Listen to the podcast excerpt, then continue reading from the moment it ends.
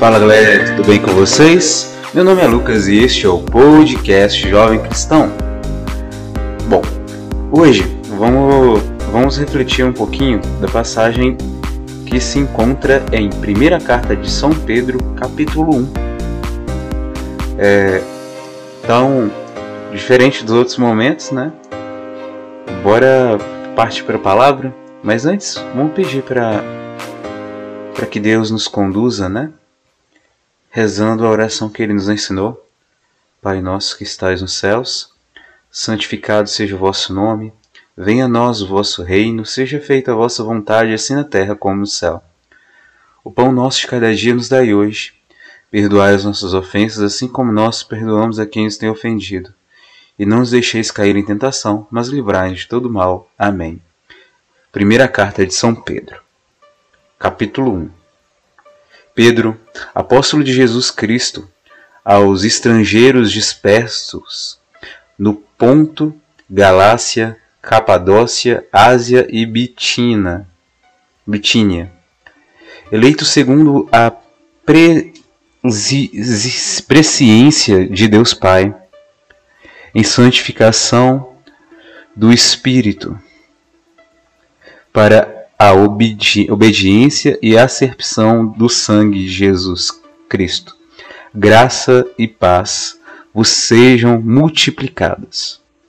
Bendito seja Deus Pai e Pai de nosso Senhor Jesus Cristo, que, segundo a sua grande misericórdia, nos gerou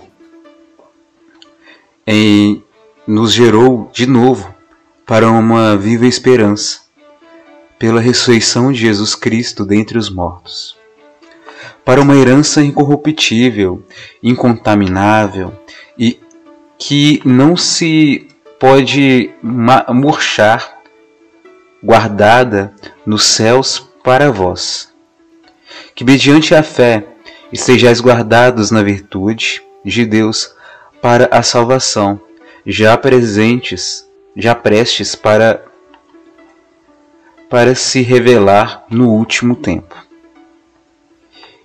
em que vós grandemente vos alegrais, ainda que agora importa, sendo necessário que seja, estejas por um pouco contristados com várias tentações, para que a prova da vossa fé muito mais preciosa do que o ouro, que pe perece e é provado pelo fogo, se ache em louvor e honra e glória na salvação de Jesus Cristo, ao qual, não o havendo visto, amais, no qual, não o vendo agora, mas crendo, vos alegrais com gozo inefável e glorioso, alcançando o fim da vossa fé, a salvação das nossas das vossas almas, da qual salvação inquiriram, inquiriram e trataram diligentemente os profetas que profetizaram da graça que vos foi dada, indagando que tempo ou que ocasião de tempo o Espírito de Cristo que estais nele, estava neles indicava anteriormente, testificando os sofrimentos que a Cristo haviam de vir e a glória que se lhes havia de seguir ao qual foi revelado que não para si mesmos, não que não para si mesmos, mas para nós. Eles ministravam estas coisas que agora vos foram anunciadas por aquele que, pelo Espírito Santo enviado do céu,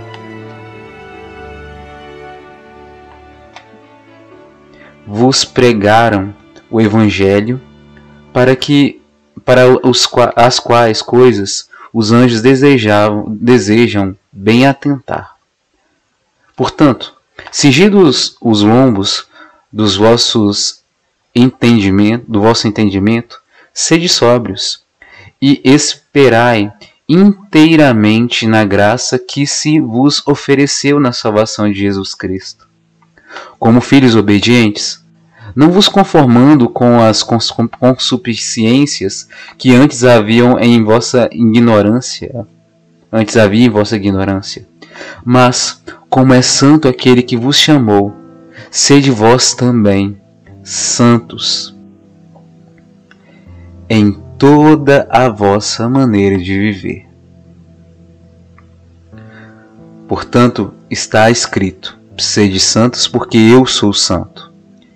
E se invocar pelo Pai aquele que, sem acepção de pessoas, julga segundo a obra de cada um, andai em temor durante o tempo da vossa peregrinação.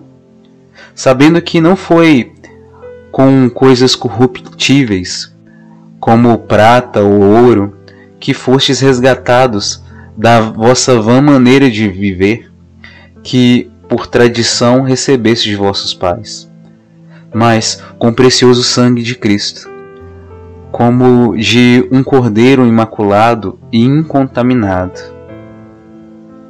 o qual, na verdade, em outro tempo foi conhecido, ainda antes da fundação do mundo, mas manifesto nestes últimos tempos, por amor de vós. E por ele credes em Deus, que o ressuscitou dentre os mortos e lhe deu glória, para que a vossa fé e esperança estivessem em Deus purificando as vossas almas pelo Espírito da, na obediência à verdade, para o amor fraternal, não fingindo, amai-vos ardentemente uns aos outros, com coração puro, sendo de novo gerados, não de semente corruptível, mas incorruptível, pela palavra de Deus viva e que permanece para sempre porque toda a carne é como a erva, e toda a glória do homem é como a flor da erva. Secou-se a erva e caiu a flor, a sua flor. Mas a palavra do Senhor permanece para sempre, e esta é a palavra que entre vós foi evangelizada. Palavra do Senhor, graças a Deus. Bom, de início, é, a gente se coloca como da mesma forma como os estrangeiros, né, que escutaram a palavra de Deus através de Pedro. Os povos de Ponto, Galácia, Capadócia, Ásia e Bitínia. Porque se não fosse a pregação de Pedro, de Paulo, de Tiago, né, e de todos os outros discípulos de Jesus,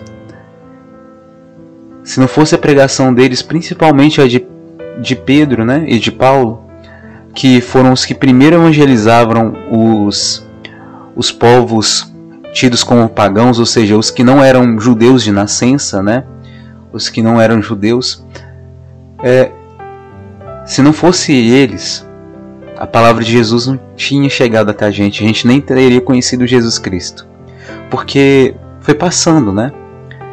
Pessoas escutaram a palavra, depois repassaram aquilo, inspiradas por Deus, e foi passando até chegar no nosso continente, no lugar onde que a gente vive, na cidade, nas nossas, nossos ancestrais, né? Para aqueles que nasceram em berço cristão. E assim chegou até a gente, de alguma forma. E é essa palavra dirigida a gente. A gente foi eleito, segundo a presciência de Deus Pai. A gente foi eleito. Porque não foi a gente que escolheu Jesus primeiro, foi ele que Deus que nos escolheu. E assim a gente pode dizer que a gente foi eleito. Porque Deus ele, ele escolheu habitar e permanecer com mais força naqueles que deram abertura para Ele. E nós, dando abertura, fomos eleitos. Essa que é a diferença para a gente que é cristão, para aqueles que não são. Porque os que não são cristãos não se abriram totalmente a Deus. Lembrando que Jesus é o caminho, a verdade e a vida. E a palavra de Deus, revelada através de Jesus Cristo, foi a que nos levou a nos aproximarmos mais de Deus e que nos, e foi pela ação dele, de Deus, que nossos, nossos corações foram purificados, lavados do pecado, né?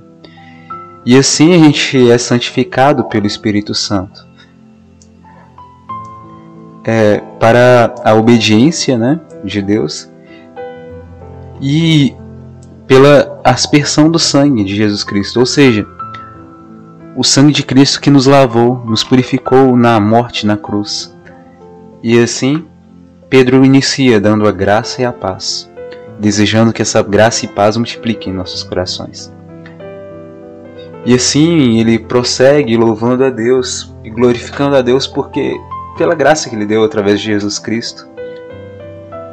Esse que pela sua morte, pela sua pregação, nos, nos lavou, nos purificou, nos salvou e nos tirou da morte. Porque a partir do momento que somos perdoados, a morte do pecado se vai, acaba. A morte do pecado é vencida. Porque o pecado leva à morte, como salário, né? Ou seja, consequência do, do pecado é a morte. Não é a morte física somente, mas uma morte espiritual. E isso a gente já falou várias vezes né, no podcast. Essa morte espiritual é o que vai acontecer depois. É, começa aqui, né, esse sofrimento por causa do afastamento de Deus, porque quando a gente morre espiritualmente, né, quando a gente comete pecados, a gente vai morrendo, vai enfraquecendo cada vez mais, nos afastando de Deus mais. E depois, quando acaba a vida, quando a gente passa, né, faz a passagem, a gente vai ressuscitar para a morte para o sofrimento, sendo que Deus ele quer algo muito melhor e maior para todos nós. E, e se Ele nos diz que tem algo errado na nossa vida, através né, da nossa consciência, a gente lendo, escutando a palavra dele, a gente pesa a nosso, nossa consciência, a gente sente no coração incômodo, é porque ele quer o nosso bem. Se for de Deus mesmo, ele vai comprovar isso, né? Se a gente pedir, aí ele dá confirmação, ele vai conduzir. E no fundo, no fundo, vai trazer paz, né? Essa paz que muitos santos diziam que era uma paz inquieta, inquieta no sentido de que nos movimenta, nos incomoda fazer algo diferente mas que não tem um gosto amargo, que não tem um incômodo tipo ruim que suga nossas forças e nos faz sentir mal, entendeu? Mal no sentido de fica cada vez pior, né? Mas sim de incomodar a gente a tomar uma decisão. Assim que Deus ele manifesta a nossa vida, né? É um dos caminhos. E ele nos convidou, Jesus Cristo nos, nos convidou, Deus Pai nos convidou a receber essa herança incorruptível, incontaminável, que não pode murchar, que está guardada no céu. Essa herança que é o reino dos céus, a Jerusalém celeste, a Terra Santa, a nova Caná, de certa forma, que é a terra prometida. Deus ele nos promete uma nova terra um novo céu, uma nova terra, que virá depois quando Jesus Cristo voltar. Depois da nossa passagem. E a alegria que vem de Cristo, de saber que a gente fica leve com o perdão do pecado. Depois a gente ser perdoado, a gente se sente leve. E daqui a gente vai pular e vamos voltar para um ponto específico.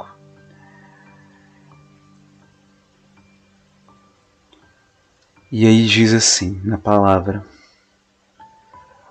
Mas como é santo aquele que vos chamou, sede vós também santos em toda a vossa maneira de viver. E esse é o ponto central desse momento de hoje, de agora, né, nesse episódio. O que ficava para mim era isso: ser santo em todo lugar. Santa Teresinha do Menino Jesus ela dizia assim é, florescer onde Deus plantar. Devo florescer onde Deus me plantar.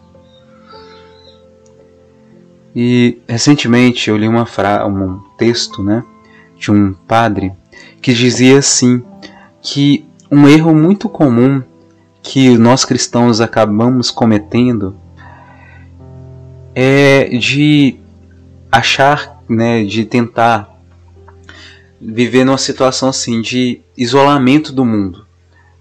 No sentido de fugir do pecado, sim, de fugir das práticas que levam à morte, que levam a pecar. Tá, esse é o ponto, beleza, certo, tranquilo. Mas o ponto ruim é que se a gente não for ao encontro das pessoas que estão sofrendo, das pessoas que estão é, vivenciando, é, que não viveram uma experiência de amor, né? Para reconhecer o amor de Deus, se a gente não levar o amor de Jesus Cristo através da experiência, né, do gesto, infelizmente muitas pessoas vão acabar não acreditando que Deus é amor, não acreditando na verdade de Deus, por falta da nossa pregação. É, eu gravo esse episódio hoje no dia 4 de 4 de, de dezembro. E no dia anterior, né, no dia 13 de dezembro, foi a festa de São Francisco Xavier, o santo que levou a palavra de Deus para a Ásia, principalmente para o Japão e para a China. E no Japão, um, algumas pessoas perguntaram para Francisco Xavier, depois de escutar a palavra e de sentir tocado pela graça de Deus e ver Deus agindo através daquele santo. E simplesmente eles perguntaram para ele: Mas por que que essa palavra não chegou até a gente tão antes? Ela devia ter chegado há muito tempo antes. E Xavier disse: Muitas pessoas foram chamadas, mas poucas atenderam o chamado.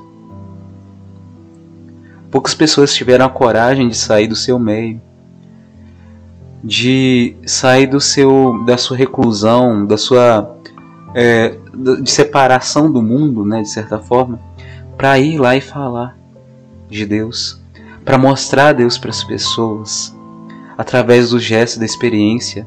Da mesma forma que Francisco de Assis foi chamado como louco, tido como louco, quando ele foi de encontro às pessoas da religião muçulmana, né?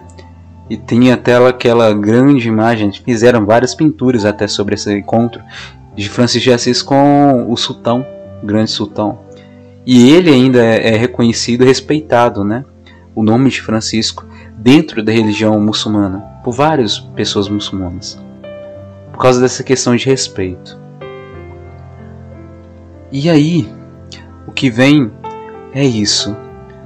É, esse padre, né, que eu estava comentando, ele estava criticando isso, que às vezes a gente acaba é, focando tanto na questão de afastar do pecado e de fugir, que esquece da parte da pregação, desse amor e de que se a gente está num lugar, numa família que tem dificuldade, principalmente uma família que não é cristã, que não vive aquilo, se a gente vai para uma escola onde estuda numa escola onde os nossos irmãos eles não conhecem a Deus, né? Ou tiveram experiências negativas, onde falaram de Deus de forma errada, onde viram uma imagem de Deus eh, de forma errada, no sentido assim de pessoas que mentiram, pessoas que deram contra-testemunho, né? Diziam-se cristãs, mas viviam de uma forma totalmente contrária, diziam-se crentes em Deus, que eram fiéis a Deus,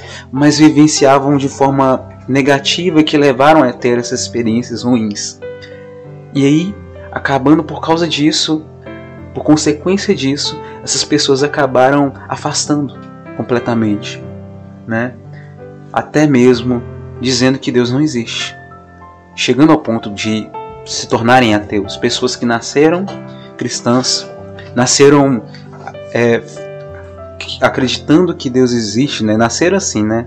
Que desde quando era criança aprenderam isso, que quando eram crianças acreditavam em Deus, depois pararam de acreditar por causa das experiências negativas. E esse também foi até um dos pontos que diversas pessoas, é, desde a época antiga, né, do, do período da escravidão, começaram a acreditar, principalmente entre os povos é, negros, né, que eram escravizados, começavam a acreditar de que que Deus ele era só para os brancos, que aquele castigo era algo necessário e começaram a criar até um gerar um preconceito em si e assim também contribuiu para aquilo que hoje a gente conhece como racismo estrutural, né? Isso é coisa muito além, né? Que estão entrando até no campo político, né? Mas Deus ele manifesta em todas as situações e também essas são situações que a gente precisa de lutar contra, né? essas ideias erradas de Deus, que foram construídas, e também ideias erradas de ser humano, que foram construídas no sentido que eu falo, crítica no que eu falo é, por exemplo, de acreditar que, por exemplo, mulheres não podem estudar, ou no sentido até extremo, né, de acreditar que pessoas que têm pouca escolaridade não podem assumir cargos dentro da igreja, como cargos de liderança e por aí vai. E tantos outros preconceitos, até mesmo que levam a pessoa durante o dia a dia da vida a não conseguirem correr atrás de seus sonhos. Porque tem empecilhos dentro de si, preconceitos contra si mesmos, se acham feios, e não se reconhecem como imagem e semelhança de Deus. Isso não só por causa da questão do pecado seu, o próprio pecado, mas também pelo pecado dos outros, que levaram a essa pessoa a acreditar numa imagem errada daquilo que ela é aos olhos de Deus. E aí, voltando, a gente é convidado a ser santo. A gente é convidado a vivenciar essa santidade em todos os âmbitos da nossa vida, em todos os lugares, todos eles, independente de qual for, tanto é, na vida prática quanto nas redes sociais, na até mesmo nos, é, nos ambientes virtuais, né, em si no geral. E como que a gente vai levar essa palavra de Deus? Como que a gente vai levar essa experiência de Deus? Um ponto é: é possível falar de Deus sem falar palavra nenhuma. Como o caso de Francis de Assis, que eu já cheguei até a comentar que ele chamou um, um outro irmão para pregar. Falou assim: vamos pregar. E foram para a praça e simplesmente andaram pela praça. E não falaram palavra nenhuma. E aí o, o irmão perguntou, Francisco. Aí eles voltaram para casa e Francisco e o irmão perguntou e aí Francisco a gente pregou e Francisco disse: é, pregai o evangelho. Se necessário use palavras. Eles pregaram com um exemplo de vida, né? simplesmente com os gestos. E aí, um exemplo a forma como a gente vai agir, por exemplo, até em jogos virtuais, por exemplo. Sei lá, Tem jogos que tem a gente tem contato com outras pessoas, tipo os MMORPG, por exemplo, que a gente joga junto com outras pessoas. Por exemplo, nesses ambientes virtuais a gente pode dar assistência para alguém. É uma coisa até estranha, mas até mesmo nessa situação mínima que parece muito absurda de estranho, de distante daquilo que a gente conhece, né, como pregação da palavra de Deus, pode acontecer. Uma pessoa ir ajudar outra pessoa dentro do jogo, por exemplo. E na rua, né? Gestos que a gente vê com mais clareza, né? E por aí vai. Todas essas ações são formas da gente mostrar o amor de Deus mesmo que silenciosas. Silenciosas que eu falo no sentido de não sair com palavras claras de que, ó, Deus é assim. Mas que as pessoas vão se sentir encantadas por aquilo, vão se sentir tocadas. E depois, no momento oportuno, a gente vai falar: olha, eu, a pessoa perguntar e perguntar: por que, que você faz isso? Aí fala: porque eu eu conheço um Deus que me ama e que me ensinou a amar o meu irmão como ele me ama. E assim ele, ele vai conhecer Deus. É nesse caminho, né, que a gente é convidado a vivenciar isso. E aí a gente é convidado a amar como Deus nos ama, com esse amor santo e puro. E como que a gente vai conseguir purificar né, os nossos, nossos sentimentos, esse chegar nesse amor santo? Através da escuta e da vivência daquilo que Deus nos ensina através de Suas palavras, através dos mandamentos.